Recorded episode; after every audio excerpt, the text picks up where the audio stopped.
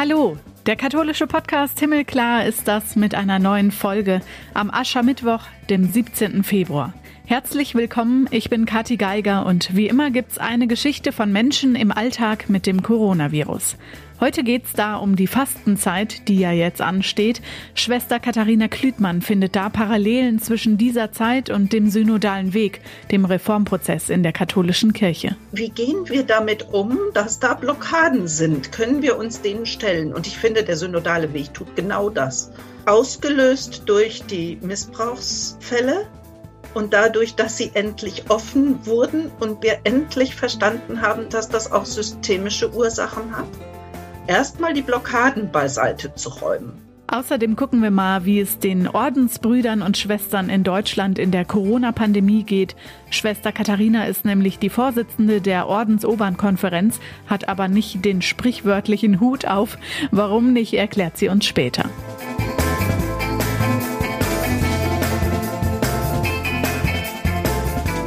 Was war diese Woche los? Wir gucken drauf, was in der katholischen Welt passiert ist. Immer schön der Reihe nach. Fast alle katholischen Bischöfe warten noch auf eine Impfung gegen das Coronavirus. Ums Vordrängeln beim Impfen geht's ja an vielen Stellen, ob Oberbürgermeister, Kommunalpolitiker oder Polizisten und eben auch Geistliche, meistens dann, wenn Impfdosen übrig bleiben und der Impfstoff verbraucht werden muss. So soll's auch beim Augsburger Bischof Bertram Meyer gewesen sein. Er ist neben dem Osnabrücker Weihbischof Johannes Wübbe der einzige, der schon geimpft wurde und Wübbe wohl deshalb, weil er ehrenamtlich mithilft im mobilen Impfteam. Bischof Bertram Meyer sagt, er habe auch nicht gedrängelt. Die kranken und alten Menschen in den Heimen bräuchten Zuwendung und menschliche Nähe. Er würde sie besuchen und wolle dabei die größtmögliche Sicherheit für sie, damit ihnen niemand die Viren ins Zimmer bringe. Bundespräsident Frank-Walter Steinmeier will nach Ostern eine zentrale Gedenkfeier für die Opfer der Corona-Pandemie ausrichten. Jetzt gibt's dazu auch einen festen Termin, der 18. April in Berlin im Konzerthaus am Gendarmenmarkt. Es soll ein Zeichen dafür sein, dass wir als Gesellschaft gemeinsam trauern, dass wir die Toten und das Leid der Hinterbliebenen nicht vergessen. Vorher wird es einen ökumenischen Gottesdienst zum Gedenken geben. Der Vorsitzende der Deutschen Bischofskonferenz, Bischof Georg Betzing, gemeinsam mit dem Ratsvorsitzenden der Evangelischen Kirche in Deutschland, Heinrich Bedford Strom, und Vertretern anderer Religionen gestalten ihn in der evangelischen Kaiser Wilhelm Gedächtniskirche. Mittlerweile sind in Deutschland mehr als 50.000 Menschen im Zusammenhang mit dem Coronavirus gestorben seit März vergangenen Jahres. Für die Zeit von heute bis Ostern nehmen sich Christen 40 Tage lang was Besonderes vor. Entweder verzichten sie auf Schokolade, Alkohol oder Fleisch. Manche nehmen sich auch ganz bewusst etwas vor zu tun. Und dafür gibt es viele Angebote. Der Startschuss für die Fastenzeit ist der Aschermittwoch. Und die katholische und die evangelische Kirche stellen die sieben Wochen dann beispielsweise unter das Motto Es geht anders von der katholischen Hilfsorganisation Miserior bzw. Spielraum. Sieben Wochen ohne Blockaden. Auch das Klimafasten ist eine ökumenische Aktion in vielen katholischen Bistümern und evangelischen Landeskirchen. Und das Bistum Limburg hat eine gute Idee, Good News für die Fastenzeit in diesem Jahr, eine Internetseite voll guter Nachrichten, die sich immer weiter füllt. Ostern ist die beste Nachricht überhaupt, heißt es da, und auf dem Weg dahin kann man viele hoffnungsvolle Nachrichten lesen.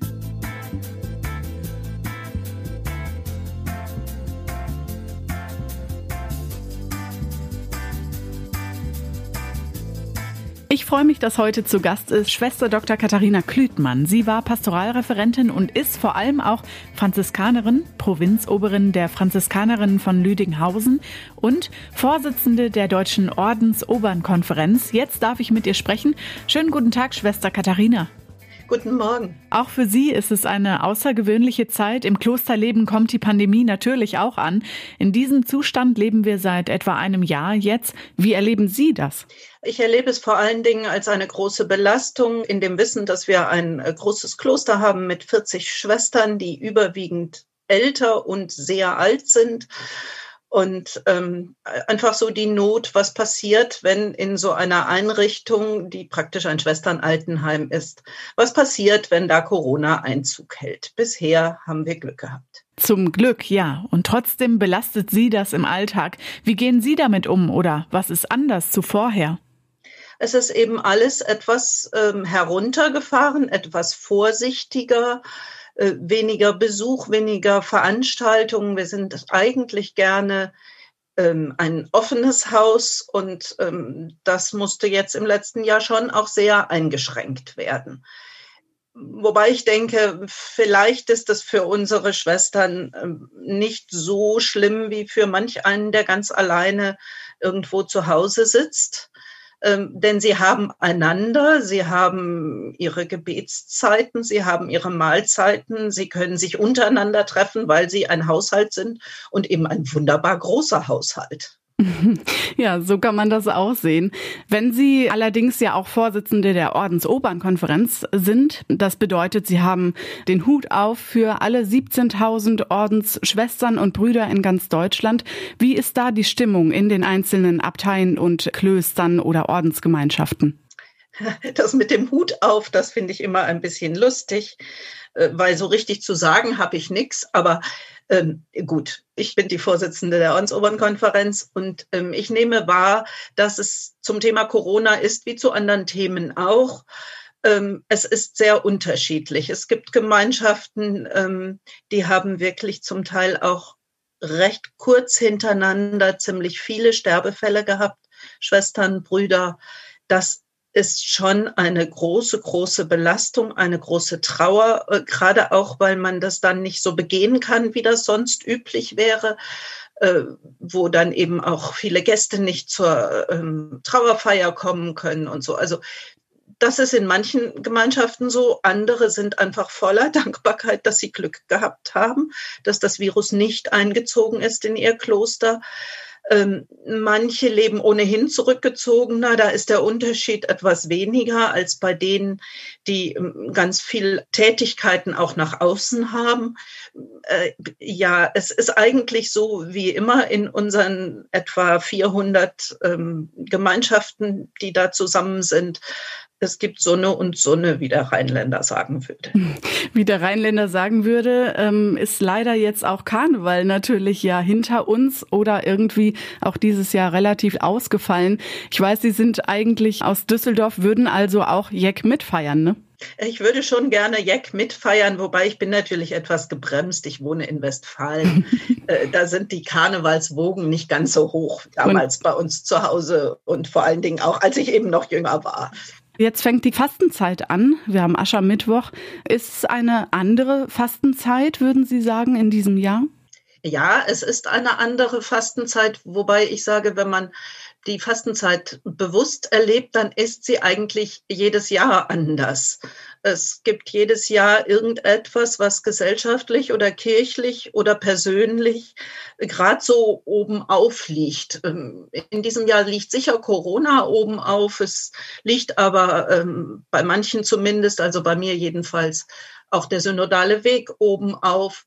Ich finde das immer eine gute Sache, dass die Fastenzeit einfach kommt. Ob sie mir jetzt passt oder nicht, sie kommt einfach. Und sie ist auch dieses Jahr anders als letztes Jahr, weil da waren wir noch in der Anfangsschockstarre äh, der Corona-Pandemie und wussten noch gar nicht so richtig, was auf uns zukommt.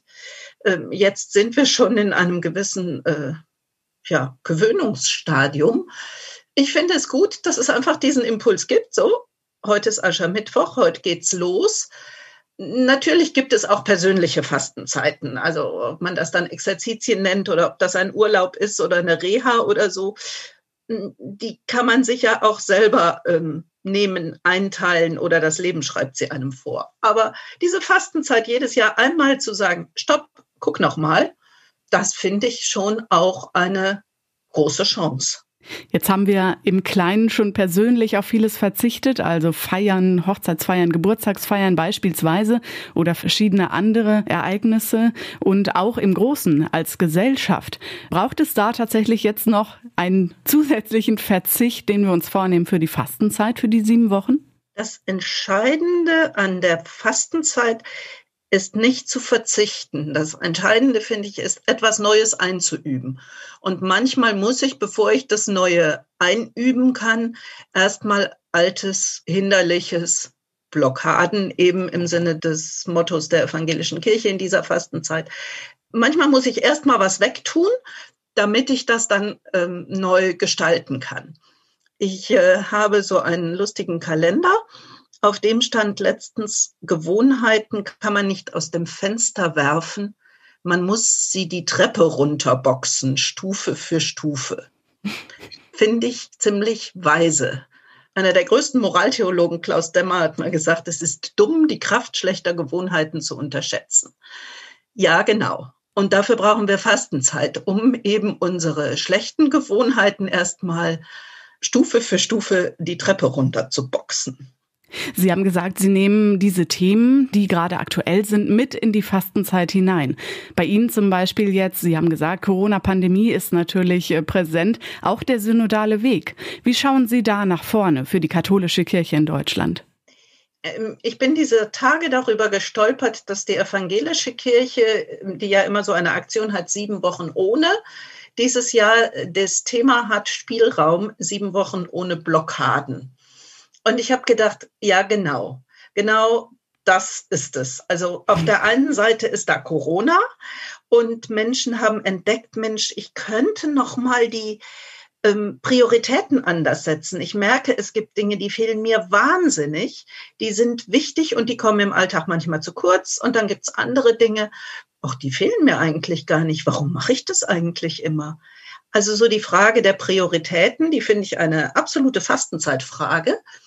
Und das mit den Blockaden, ja, wie, wie gehen wir damit um, dass da Blockaden sind? Können wir uns denen stellen? Und ich finde, der synodale Weg tut genau das. Er versucht, sich Blockaden zu stellen, wahrzunehmen, was da ist, ausgelöst durch die Missbrauchsfälle und dadurch, dass sie endlich offen wurden und dadurch, dass wir endlich verstanden haben, dass das auch systemische Ursachen hat.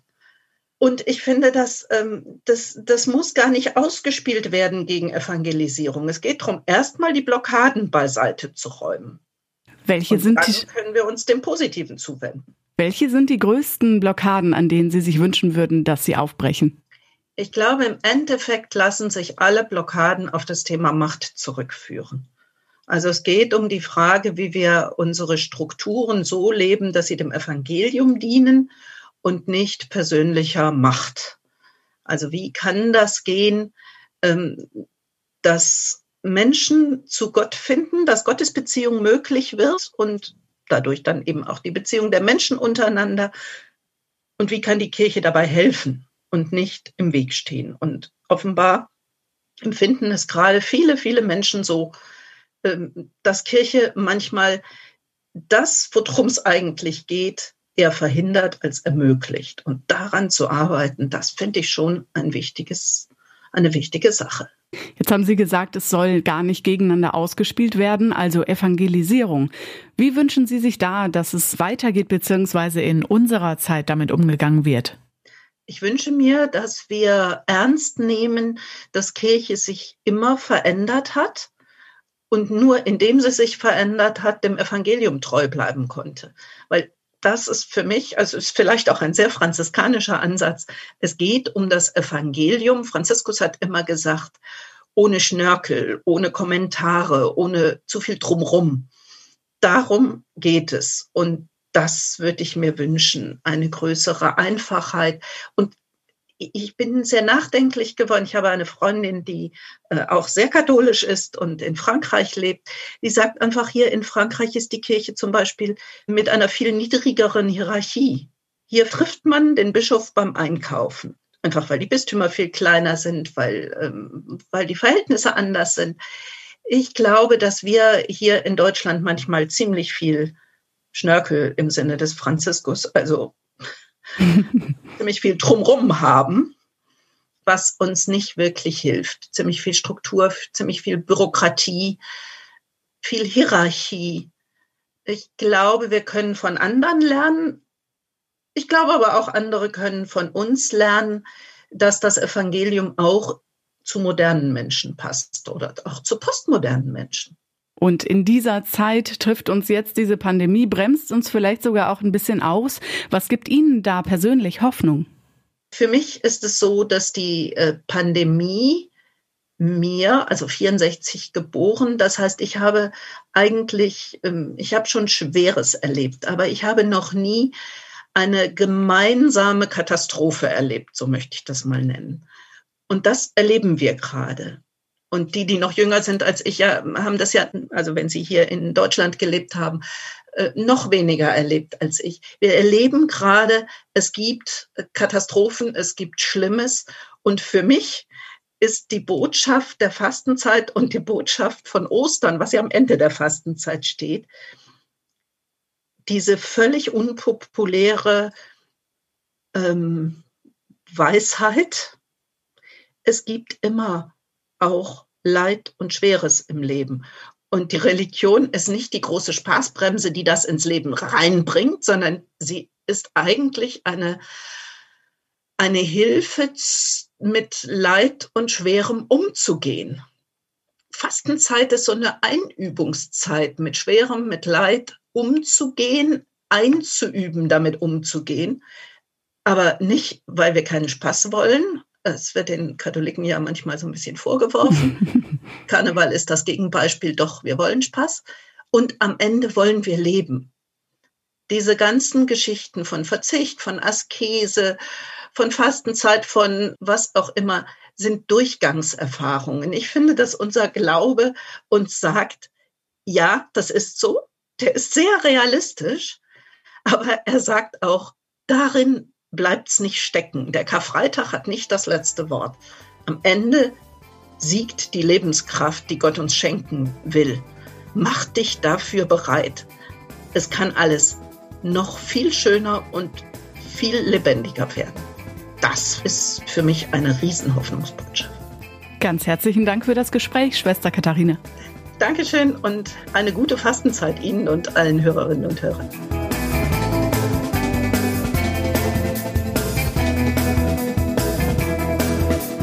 Alle Leute, mit denen wir im Himmelklar-Podcast schon gesprochen haben, die Gespräche gibt es auf unseren Podcast-Plattformen auch alle zu hören. Das war jetzt die 80. Folge.